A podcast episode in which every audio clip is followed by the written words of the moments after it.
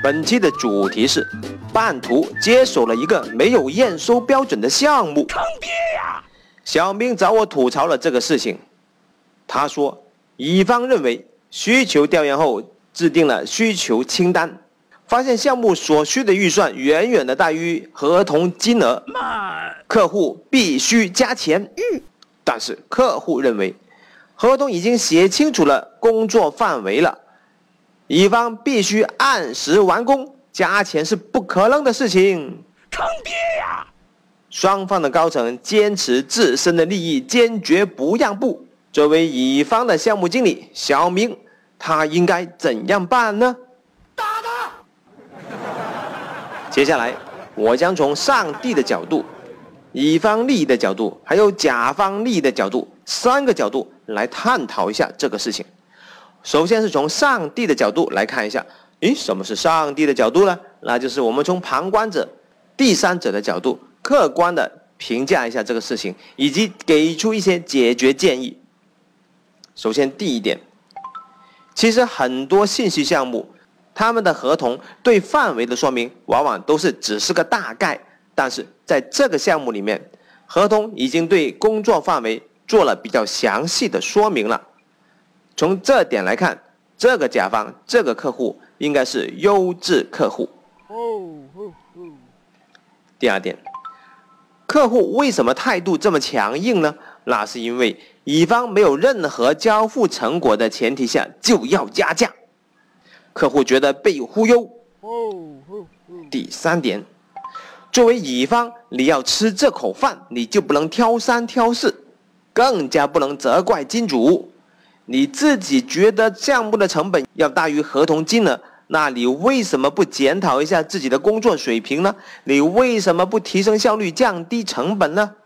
退一步来讲，就算是真的超出了成本，那鬼叫你们签了这个合同，鬼叫你们中标了，那么你就需要负责到底。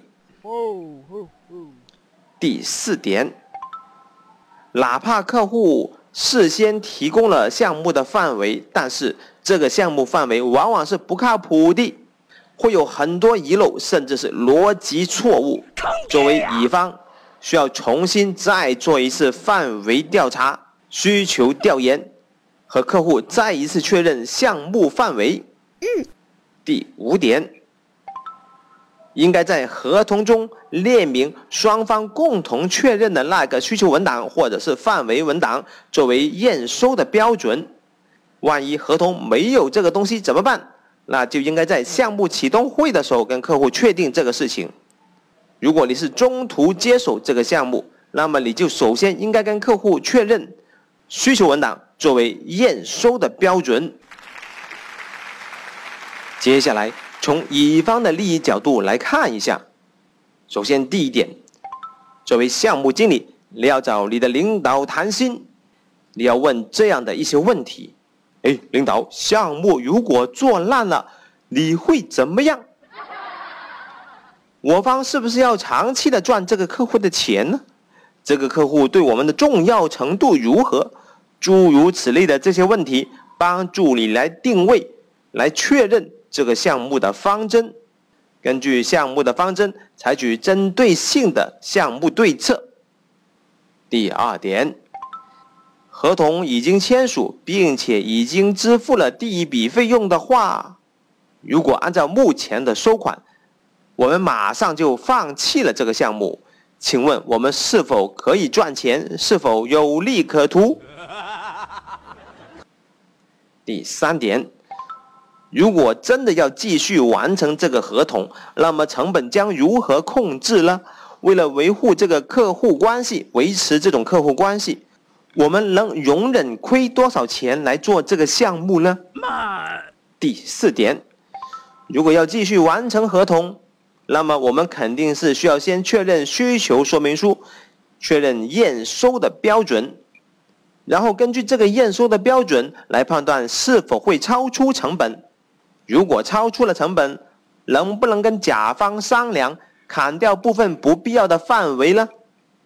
但是如果客户号称全部都要，全部都很重要，这个时候说明了什么问题？说明了我们的高层和客户仍然没有谈好，客户仍然是怒火中烧。